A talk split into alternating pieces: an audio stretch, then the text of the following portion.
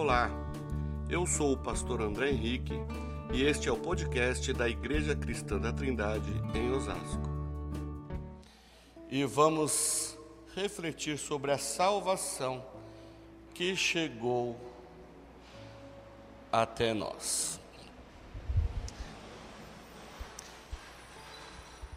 O texto que nós vamos usar está em Mateus 1, versículo 21 mas para ganharmos contexto, vamos ler a partir do 18, que diz assim: Foi assim o nascimento de Jesus Cristo. Maria, sua mãe, estava prometida em casamento a José. Mas antes que se unissem, achou-se grávida pelo Espírito Santo. E por ser José o seu marido, um homem justo, e não querendo expô-la à desonra pública, pretendia anular o casamento secretamente. Mas depois de ter pensado nisso, apareceu-lhe um anjo do Senhor em sonho e disse: José, filho de Davi, não tema receber Maria como sua esposa, pois o que nela foi gerado procede do Espírito Santo. Ela dará à luz um filho, e você deverá dar-lhe o nome de Jesus, porque ele salvará o seu povo dos seus pecados. Ela dará à luz um filho, e você deverá dar-lhe o nome de Jesus porque ele salvará o seu povo dos seus pecados. Paizinho querido, Deus de amor, Deus de graça, nós sabemos que a tua presença está neste lugar. Nós sabemos que o teu Espírito Santo está aqui tocando as nossas vidas, falando conosco. E mais uma vez eu te peço, Senhor, abre a nossa mente, abre o nosso coração para entendermos um pouco mais da tua palavra, colocando em prática o que aprendermos aqui, para que sejamos, ó Deus, homens que deem graça a tudo que o Senhor tem feito por nós, homens que deem valor, homens que realmente vivam pela causa do Evangelho. Nos ajuda, Senhor. Homens, nos ajuda a sermos homens e mulheres que realmente valorizem tudo que o Senhor fez por nós, que aprendamos a valorizar a salvação que é chegada até nós. Fala conosco, é a oração que nós fazemos, Paizinho, no nome de Jesus. Amém.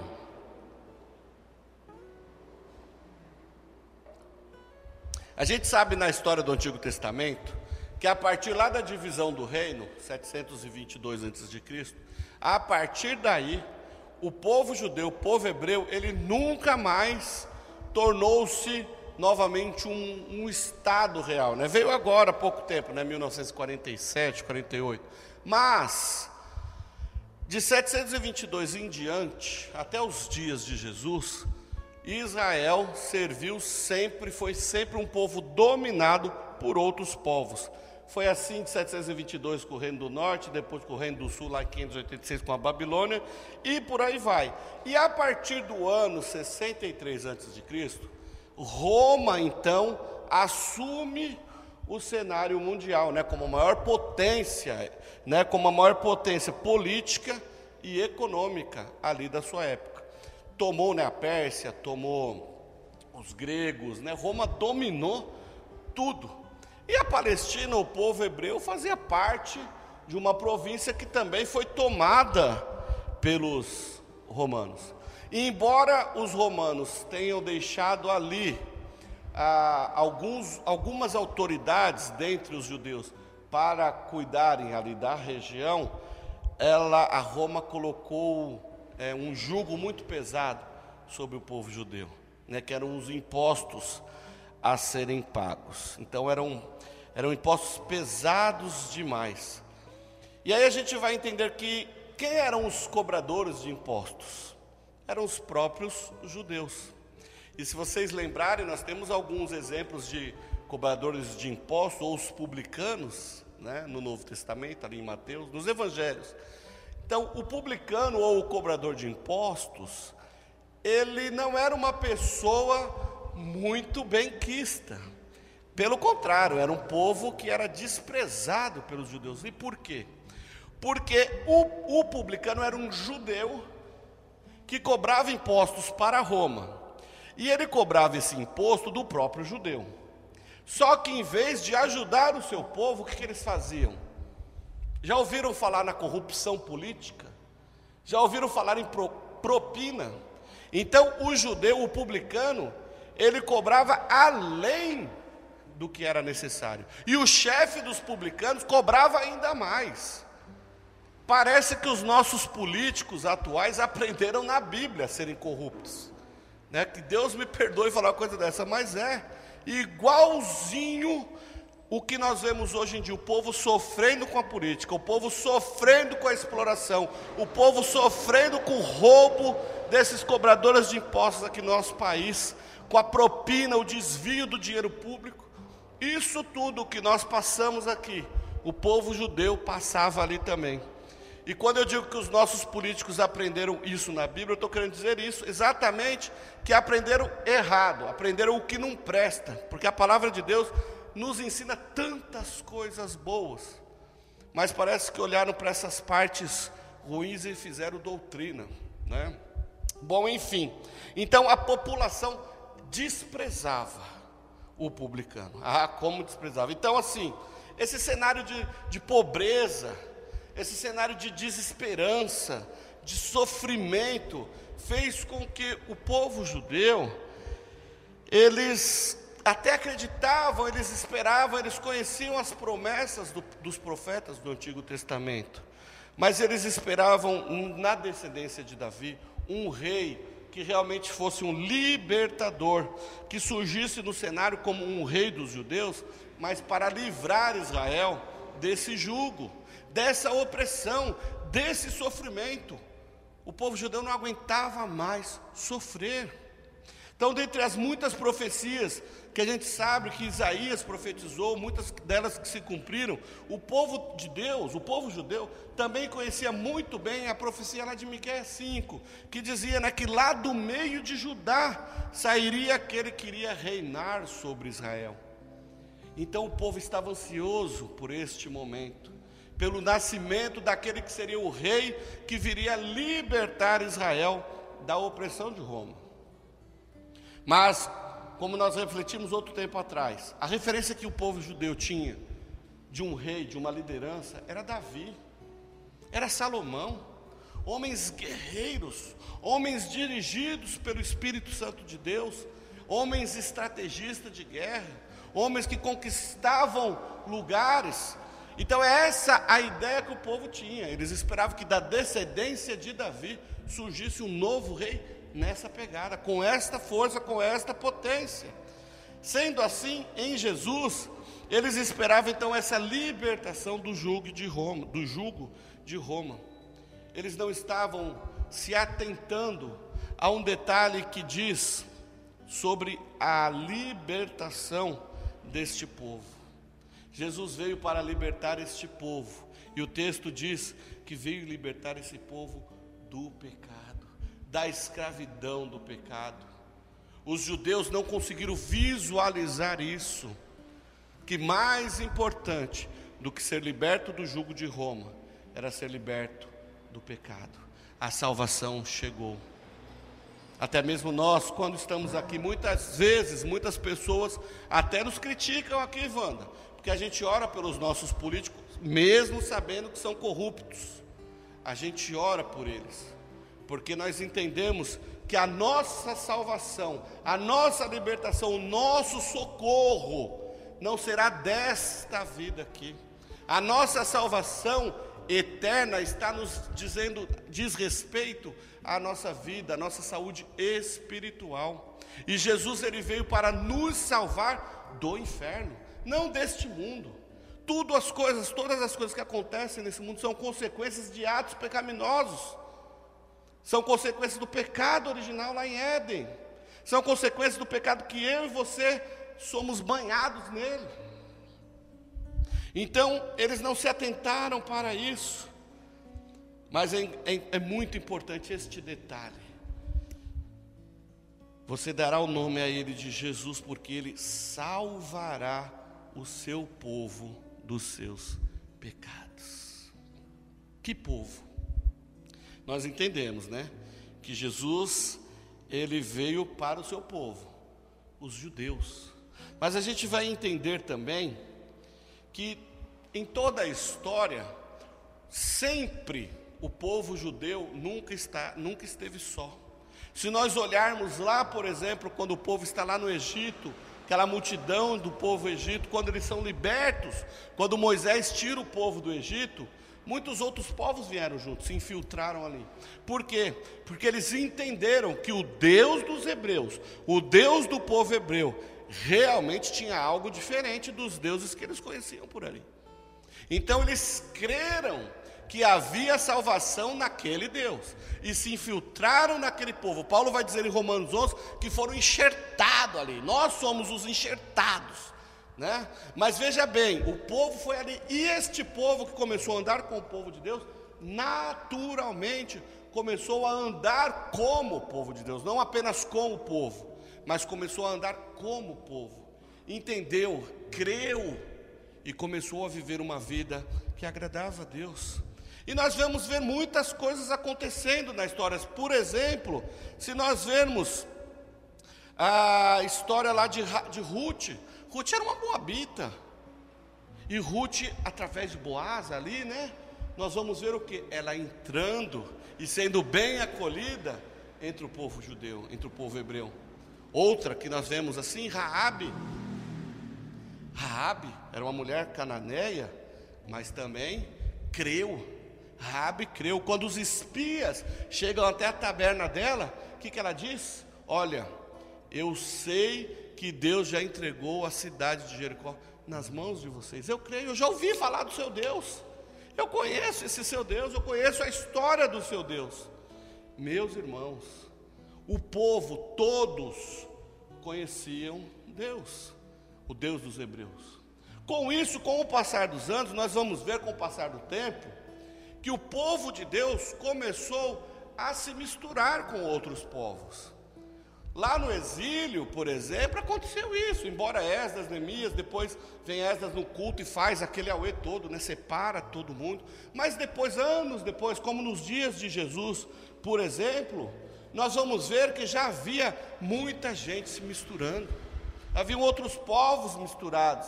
Então nós entendemos que o amor de Deus sempre esteve para todos. Na verdade, Deus sempre olhou com muito amor, com carinho especial para o povo judeu, para os hebreus.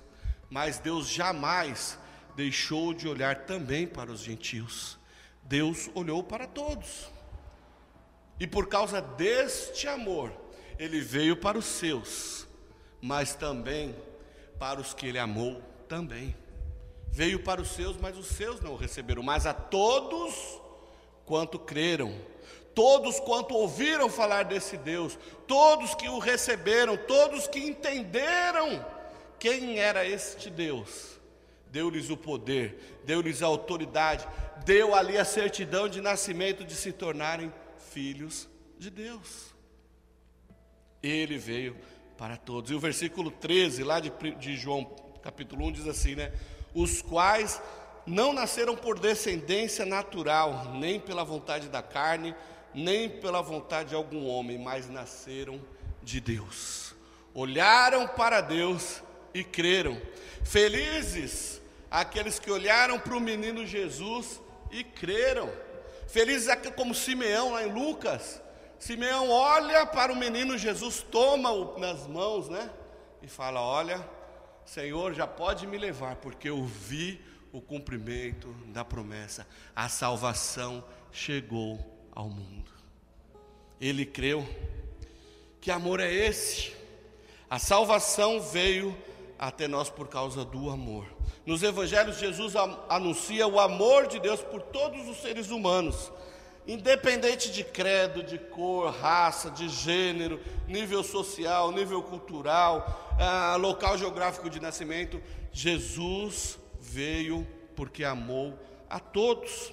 Jesus, na sua caminhada, nós vamos ver nos evangelhos, se relacionou com todo tipo de gente: judeu, gentio, publicano, que eram odiados, não é? Se relacionou com publicanos, com pecadores, com prostitutas Olha aí. Jesus caminhou com todos, não com alguns. Jesus amou todos e não alguns. Ele veio demonstrar o seu amor a todos. Principalmente, é interessante vermos isso, que Jesus trabalhou principalmente com os rejeitados da sociedade, aqueles que eram rejeitados pela sociedade, aqueles que estavam talvez caídos pela rua, que ninguém dava atenção, e Jesus parava e falava com eles. Hoje eu tive o desprazer de ir no centro de Osasco com a Renata, minha esposa digníssima, e nós estávamos lá, um milhão de pessoas. E nós passamos num lugar né, que tinha um rapaz dormindo. Eu não sei como que ele conseguiu, mas ele estava dormindo assim no chão. E a população passava como se fosse um patrimônio do prédio ali, se fosse uma coluna do prédio. Ninguém olhava para o cara. Inclusive nós passamos batido também, né? Mas assim, Jesus parava e conversava com essas pessoas. Jesus parava e demonstrava o seu amor a essas pessoas, a esse tipo de gente. Ao leproso. Jesus falava com os leprosos. Jesus falava com os doentes, com os imundos. Jesus falava com eles, sabe por quê? Porque ele amou a todos e a mensagem dele era essa. O amor de Deus chegou neste lugar, o reino de Deus chegou aqui, e o reino de Deus é amor. Jesus veio ao mundo para mostrar que a salvação é para todos, que o amor de Deus é para todos, mas eficaz apenas aos que creem. Não é, não é somente para alguns, mas ela é para todos, eficaz aos que creem. Jesus veio ao mundo com uma missão: morrer em resgate de todos. Jesus veio ao mundo, Jesus nasceu, nós lemos aqui que Jesus nasceu para a salvação de todos ele já veio destinado, ou predestinado, como o pessoal gosta de falar, Jesus já veio predestinado a morrer. Jesus não veio aqui com a missão de passar 33 anos na terra se divertindo, não. Você não vê nenhuma narrativa nos evangelhos de Jesus se divertindo. Jesus está o tempo todo anunciando a palavra do seu Pai. Jesus está o tempo todo curando em nome do seu Pai. Jesus está o tempo todo mostrando ao mundo o seu amor. Jesus está o tempo todo mostrando que ele veio, como os profetas o anunciaram, e ele veio cumprir aquilo que os profetas falaram, e ele veio para resgatar, para dar a sua vida em resgate de muitos. Ou seja, ele morreu por todos, inclusive pelos ímpios. Romanos 5,6 diz né, que no devido tempo Jesus morreu por todos ah, de fato, no devido tempo, quando ainda éramos fracos, Cristo morreu pelos ímpios. Jesus nasceu já com a data certa da sua morte. Deus já sabia que o seu filho, o dia que o seu filho iria morrer, por amor a mim e a você. A maioria do povo, naquele contexto, naquele momento que Jesus nasce, a maioria daquele povo não entendeu de qual salvação os profetas estavam anunciando, por isso não creram. Esta mesma maioria não entendeu qual salvação que Jesus trazia, por isso não creram. A motivação do nascimento de Jesus foi o amor, e o meio condutor da salvação foi o amor. Jesus não nasceu para nos livrar de sistemas políticos corruptos. Jesus não nasceu para te fazer mais rico ou mais bonito. Jesus não nasceu para te colocar por cabeça ou por cauda. Jesus nasceu para suprir a nossa necessidade de salvação. Olha, como pecadores nós estávamos perdidos, condenados, sem salvação, mas precisando de salvação. Nós em pecados, nós em pecado, precisamos de um Salvador e por nossas forças jamais conseguiríamos nos salvar. Isso é fato. Se não é a graça do Senhor sobre as nossas vidas, jamais conseguiríamos entender esse amor de Deus. Jamais conseguiríamos entender a mensagem de Cristo, jamais conseguiríamos entender a mensagem do Evangelho. Mas Deus prova o seu amor para conosco. Nossa necessidade foi atendida no momento que Deus envia o seu Filho Jesus para encarnar. Jesus nasceu. E eu fico imaginando Simeão pegando um pequeno, um menino Jesus no colo, e olhando aos céus e dizendo: A salvação chegou neste lugar. Queridos, é importante que saibamos disso. O Natal não é apenas presentes, amigos secretos, bagunça, festa, não. O Natal significa que a salvação chegou ao mundo. O Filho de Deus encarnou-se e nasceu para morrer, para nos trazer a paz, para nos trazer a salvação eterna. A salvação chegou ao mundo. Nele somos resgatados da morte eterna para a vida eterna, porque Deus amou o mundo de tal maneira que deu seu Filho indulgente para que todo aquele que nele crê tenha a vida eterna, não pereça, né, mas tenha a vida eterna. Pois Deus enviou o seu Filho ao mundo não para condenar o mundo, mas para que este fosse salvo por meio dele. Quem nele crê não é condenado, mas quem não crê já está condenado por não crer no nome do Filho unigênito de Deus. Sim, todos os que creram, mesmo lá no Antigo Testamento e depois, ainda que não fossem do povo judeu, do povo hebreu, aquele povo, o povo queridinho de Deus, ainda que não fossem, mas aqueles que olharam para Cristo e o amaram, e entenderam, entregaram as suas vidas a Ele, sim, esses foram enxertados no ramo, e por isso nós fazemos parte da linhagem do Filho de Deus. Aliás, nós somos agora chamados Filho de Deus por causa do amor dele por nós. Porque um dia nós olhamos para o Senhor e não nos deixamos afetar mais pelo pecado, porque a graça de Deus sobre as nossas vidas fez com que nós não resistíssemos à graça do Senhor, ao amor dele.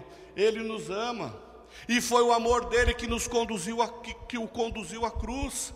O amor dele o, o conduziu à cruz, sofrendo, sendo espancado, sendo castigado. E quando ele estava ali levando os pregos nas suas mãos, não foi aqueles pregos, não foram aqueles pregos que o seguraram na cruz, mas foi o amor dele por mim e por você. Que nesse Natal, então, irmãos, amanhã, né? Amanhã à noite, a gente sabe que mesmo em pandemia, né, não está sendo aconselhado aglomerações, mas nós sabemos que em muitas casas haverão encontros, ainda que pela internet ou não mas que nós possamos agradecer pela nossa salvação. Que nós possamos entender que o verdadeiro sentido do Natal é que a salvação chegou até nós. Nós não podemos negligenciar a salvação. Nós não podemos valorizar mais este evento, o Natal, do que o motivo do evento do Natal. E o motivo é Jesus Cristo. E eu encerro aqui a nossa reflexão nesta noite com o texto em Hebreus 2, versículos de 1 a 3, que diz: Pois, por, por isso é preciso que prestemos maior atenção ao que temos ouvido, para que jamais nos desviemos. Porque se a mensagem transmitida por anjos provou a sua firmeza, e toda transgressão e desobediência recebeu a devida punição, como escaparemos nós se negligenciarmos tão grande salvação? Como escaparemos nós se negligenciarmos tão grande salvação? A salvação que primeiramente foi anunciada pelo Senhor, foi nos confirmada pelos que a ouviram.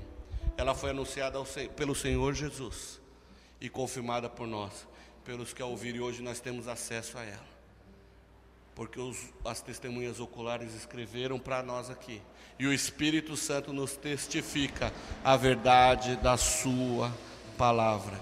Então, que Deus possa nos abençoar, que Deus possa cada vez mais cravar no nosso entendimento que o motivo do Natal não é o presentinho, não é o amigo secreto, mas o motivo do Natal é que a salvação chegou até nós. Amém? Vamos nos colocar em pé, quero orar com você. Se você gostou deste podcast, siga-nos em nossas redes sociais: youtube.com/ictosasco, Instagram arroba @ictosasco e facebook.com/ictosasco.